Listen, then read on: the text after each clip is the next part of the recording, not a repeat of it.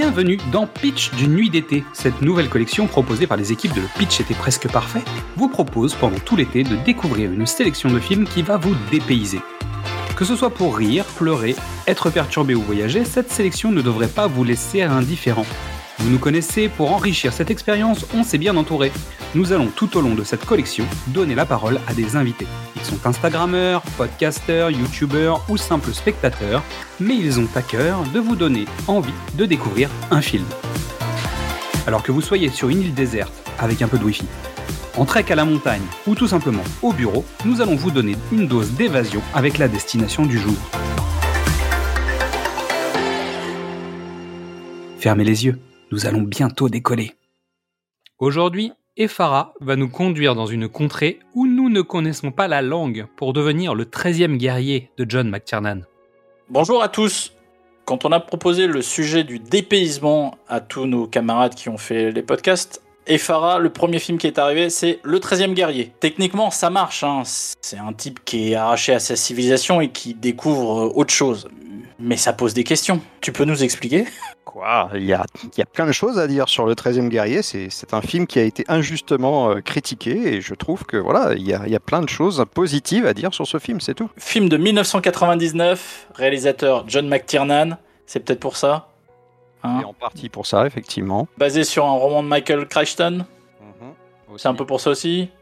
Alors, non, moins Michael Crichton et plus euh, les Vikings avec John McTiernan. C'était vraiment ça qui, m'avait attiré là-dessus. Je me souviens que le film est sorti en, 99, qui a été l'année extraordinaire de, plein de trucs qui sont sortis comme ça. Mais ça faisait plusieurs années qu'on en parlait. On avait vu les, les bandes annonces, le pré-teaser à l'époque, les magazines en avaient parlé, tout ça. Et ensuite, qui est déjà le, mauvais signe, c'est que le truc avait disparu des radars. Tu sais, quand tu as un film qui est là, il y a un buzz dessus, McTiernan, le réalisateur de Die Hard et tout ça. Et, euh, et, où est-ce qu'il est son film? C'était, Ça devait pas sortir là en 97 Bon, ça sortira sûrement l'année suivante, c'est pas un problème. Et puis 98 passe et non, toujours rien. Et ensuite 99 arrive, c'est l'été 99, les blockbusters tombent et, et sans aucune préparation, sans aucune promotion, rien du tout, hop, euh, vous avez vu, il y a un film de McTiernan au cinéma. Attention, si vous y allez la semaine d'après, il sera plus là parce qu'il a disparu. Comme ça, en 10 secondes, il était passé et disparu tout de suite. Le four intégral. Scénariste William Wisher, à qui on doit Terminator 1 et 2. J'ai pas l'air de rien. Euh, tu dis que ça va plutôt pas mal. Ouais, à part euh, Antonio Banderas dans le rôle de Ahmed Ibn Fadlan. Euh, moi, j'ai un très vieux souvenir, hein, mais il y a Omar Sharif. Et puis ça s'arrête là, quoi. On est d'accord? Ça s'arrête là. T'as des Scandinaves. T'as des Scandinaves.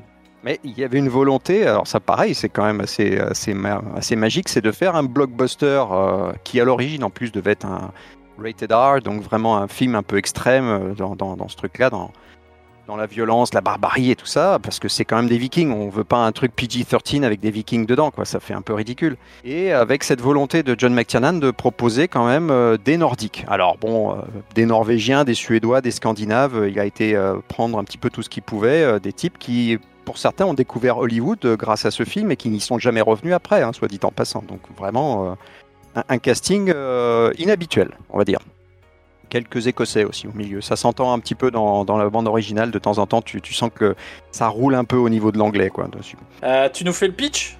Euh, donc Antonio Banderas euh, joue le rôle d'un ambassadeur en fait des Turcs qui est envoyé en disgrâce justement pour explorer les contrées lointaines de l'Europe du Nord. En chemin, après avoir longtemps voyagé, il tombe euh, sur un campement de vikings et euh, alors qu'il est là en train de, discuter et d'apprendre euh, les, coutumes, les coutumes locales, chose qui est un peu plus expliquée dans, le livre à l'origine, qui était qu'on l'avait envoyé justement pour écrire des carnets de voyage, ce qui se faisait beaucoup, données véridiques, historiques. les sultanats de, de l'époque ont envoyé beaucoup en fait d'explorateurs un peu partout pour à la fois répandre euh, la civilisation euh, musulmane et également en fait apprendre des choses sur les civilisations qu'il rencontrait. Et donc euh, là, il rencontrait donc des Vikings pour la première fois et donc il notait plein de choses dessus. Quand d'un seul coup une une vieille femme tombe là avec un gamin et ils sont ils sont appelés, enfin les Vikings qui étaient au campement sont appelés en, en renfort au pays pour rentrer parce qu'il y a une menace venue de, du passé qui, qui menace de tout détruire, etc. le truc est un peu, est un peu nébuleux, on ne sait pas trop ce qui va se passer. Et au milieu, alors qu'ils ont choisi 12 guerriers pour repartir au pays, d'un seul coup, la sorcière qui faisait ses prédictions dit que non, le 13e guerrier doit être quelqu'un qui n'est pas du Nord. Et donc forcément, vu que c'est le seul Pékin du coin qui est à peu près dans la...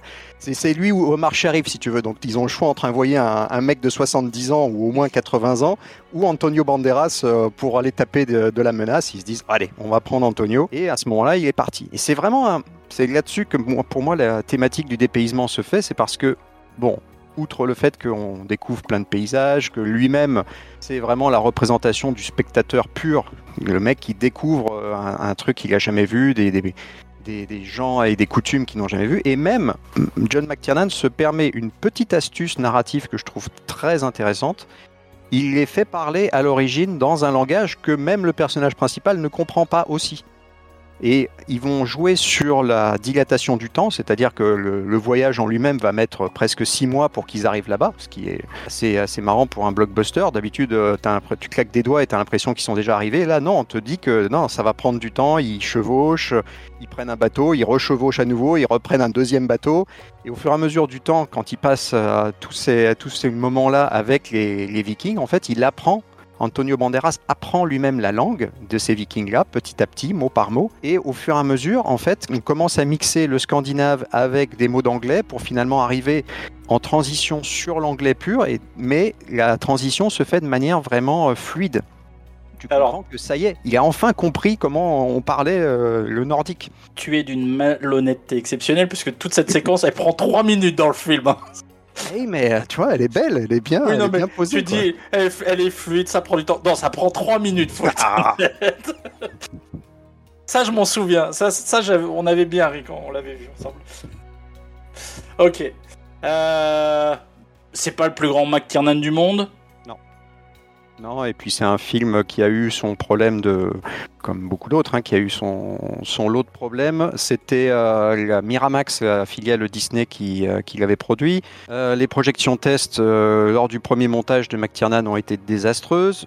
Crichton, pendant tout le tournage, s'est pas entendu avec McTiernan et comme Crichton était quand même au sommet de la vague à ce moment-là, il avait statut de coproducteur quand même sur le film.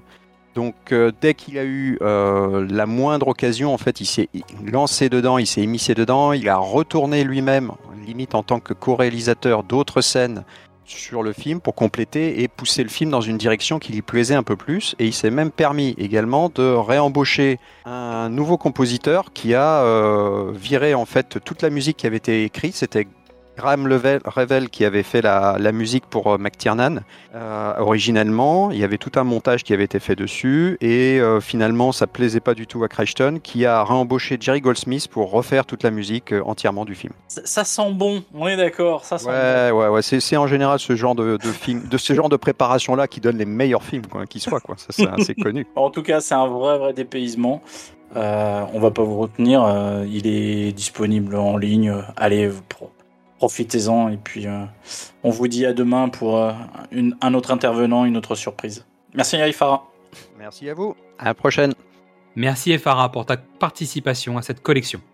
Comme Alex et quelques autres, tu vas finir par avoir ta place à notre table. Merci à toutes et tous pour votre écoute. Avant de penser à la rentrée, vous pouvez découvrir ou redécouvrir tous nos formats, du cinéma au top précédemment sur vos écrans, Qu'est-ce que c'est Bond, les films de l'avant ou les films de l'amant? Vous pouvez nous retrouver sur Facebook, Twitter, Instagram ou TikTok et venir discuter avec nous.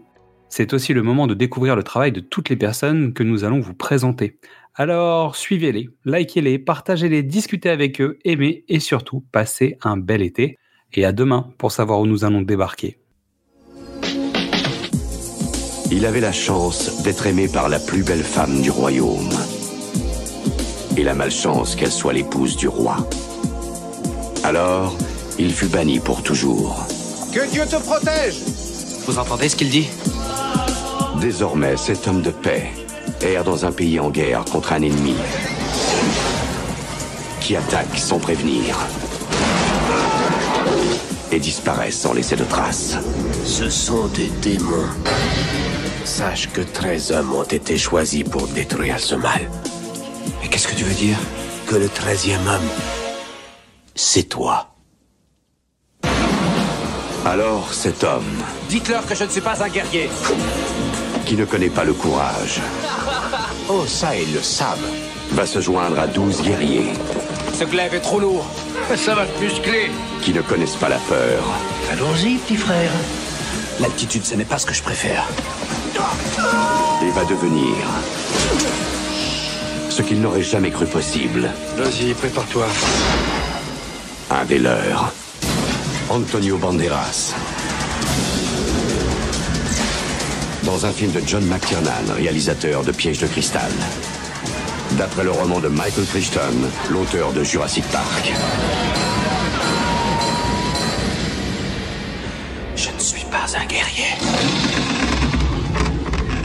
Tu en seras un très bientôt. Le 13e guerrier.